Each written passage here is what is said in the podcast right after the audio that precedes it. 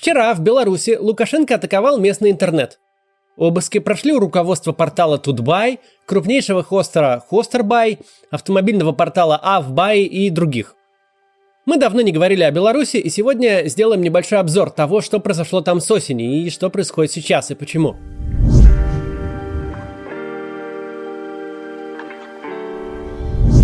Кратко напомню, как развивались события. Весной и летом в Беларуси возник небывалый интерес к президентским выборам. Люди стояли в очередях, чтобы поддержать оппозиционных кандидатов. Всех кандидатов либо посадили в тюрьму, либо выдавили из страны, кроме Светланы Тихановской.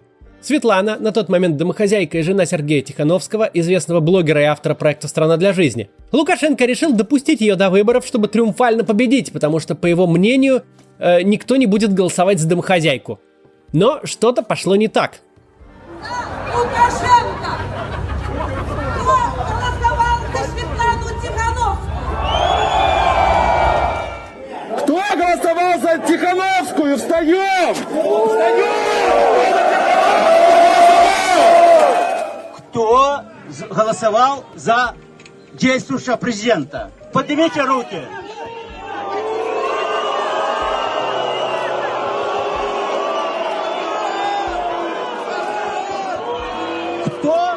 Голосовал за вновь избранного президента? Поднимите руки.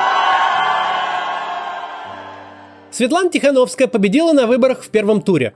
Ее убедительную победу зафиксировали в тех комиссиях, где были наблюдатели и там, где вывесили честные протоколы. Победа Тихановской была настолько очевидной, что контролируемый Лукашенко избирком опубликовал цифры, говорящие типа о его победе без какой-либо привязки к данным избирательных комиссий. Народ Беларуси однозначно сказал свое слово, и все это услышали. После этого произошел, по сути, государственный переворот. Проигравший кандидат объявил себя президентом, а его нахождение у власти стало обеспечиваться силовым путем. Белорусское общество возмутилось происходящему и начало протестовать. Протесты подавлялись силовыми и сильно похожими на фашистские методами. Журналистам разбивали камеры, людей просто избивали на улицах, а отделы полиции были превращены в пыточные камеры, где людей держали по 60 человек в камере на пятерых и избивали. Все это должно было напугать белорусов, но вызвало еще более бурную реакцию. На митинге стал выходить буквально весь Минск, и многие другие города э, в Беларуси тоже отмечались огромными массовыми акциями.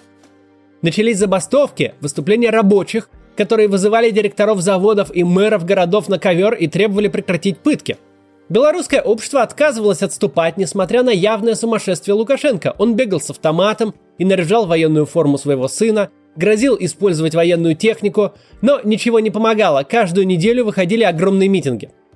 Лукашенко зашатался. В этой ситуации на помощь пришел другой автократ, который ожидает подобных событий в обозримом будущем у себя, Владимир Путин – у Путина отношения с Лукашенко не самые лучшие, однако общая беда объединила двух многолетних правителей соседних стран, и Путин оказал политическую поддержку Лукашенко, провел с ним несколько встреч, объявил о сотрудничестве. Это дало надежду белорусским элитам, что положение дел в стране все-таки можно стабилизировать и остаться у власти, несмотря на несогласие общества. Власть Лукашенко удержалась, хотя он существенно ослаб по сравнению с тем, что было раньше – на этом этапе примерно осенью случился перелом ситуации. Общество не смогло долго находиться в мобилизованном состоянии. Речь идет о развитой стране с образованным населением и достаточно высоким уровнем жизни. Это не Мьянма и не африканские страны, и даже не время падения СССР. Люди сейчас хотят от правительства по большому счету, чтобы оно не мешало им жить. Несколько месяцев протестов, которые к начали некоторым казаться бессмысленными, заставили людей задуматься о том, что с этой борьбой можно подождать, и что оно, наверное, как-то упадет само. И заняться своими жизнями, семьями и работой. Протесты остановились. Некоторые говорят, стали невидимыми, но не бывает такой вещи, как невидимый протест. Протест на кухне ничего не значит и ни на что не влияет. Протесты не могут быть невидимыми. В отсутствие протестов система почувствовала себя уверенно. Никаких сил, противостоящих ей в обозримом окружении, не осталось, Недовольство Евросоюза и США достаточно формальное и в реальности ни на что не повлияет. Экономический кризис масштабный не грянул, а поддержка огромной и богатой России позволила выйти из оборонительного положения и перейти в наступление. Да, интегрироваться в Россию Беларусь по-прежнему не собирается. Лукашенко успешно как-то там маневрирует и откладывает решение этого вопроса, несмотря на явное желание Путина его ускорить. Но сам факт политической и экономической поддержки России позволяет лукашенковской элите чувствовать себя увереннее при отсутствии протестов и вообще каких-либо выступлений против них внутри страны. В этой ситуации власть в Беларуси перешла в контратаку. Никакие законы там давно не действуют, никаких судов и прокуратур там нет. Когда осуществляется практически наглая интервенция, как я ее называю, извне, и она подогревается изнутри и руководится извне. Вы знаете, там иногда не до законов. Все, что мешало Лукашенко просто взять и полностью зачистить все медийное и политическое поле, избавиться от всех несогласных, а также собрать в концентрационный лагерь вообще всех протестующих, это, собственно, протесты и неуверенность в том, какая реакция общества будет на все эти действия. Пока были митинги, каждое воскресенье невозможно было закрыть Тутбай, потому что вдруг тогда в воскресенье выйдет не 400 тысяч, а миллион.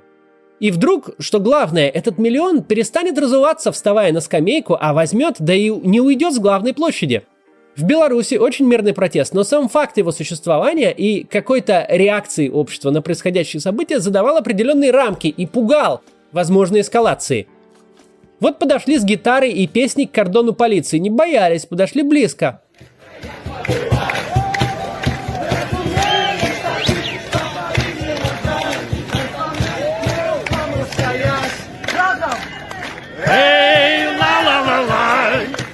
Не чакай, сюрпризов не будет.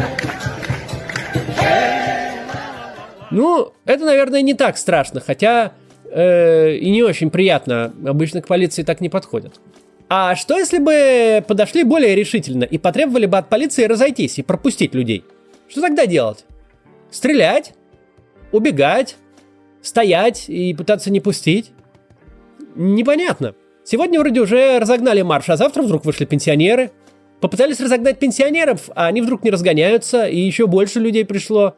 И вдруг все это завтра приведет к чему-то, чего раньше не было, и придется удирать.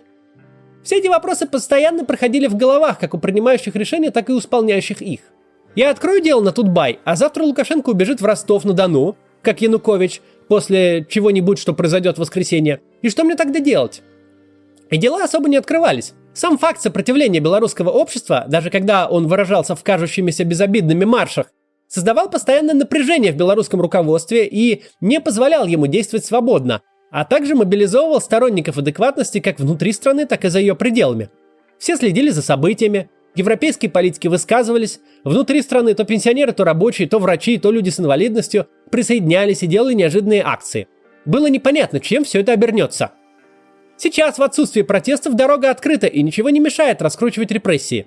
Никто из их организаторов и исполнителей не опасается какой-либо ответственности за свои действия. Никого э, семьи дома не спрашивают, что будет завтра, и точно ли стоит это делать? Ни у кого в голове уже нет мысли, что хорошо бы тормознуть всякие такие истории административно. Например, не приходить на работу, заболеть или затянуть с расследованием или каким-то докладом, отчетом, чтобы не подставляться в случае, если власть все-таки свалится, чтобы не быть крайним.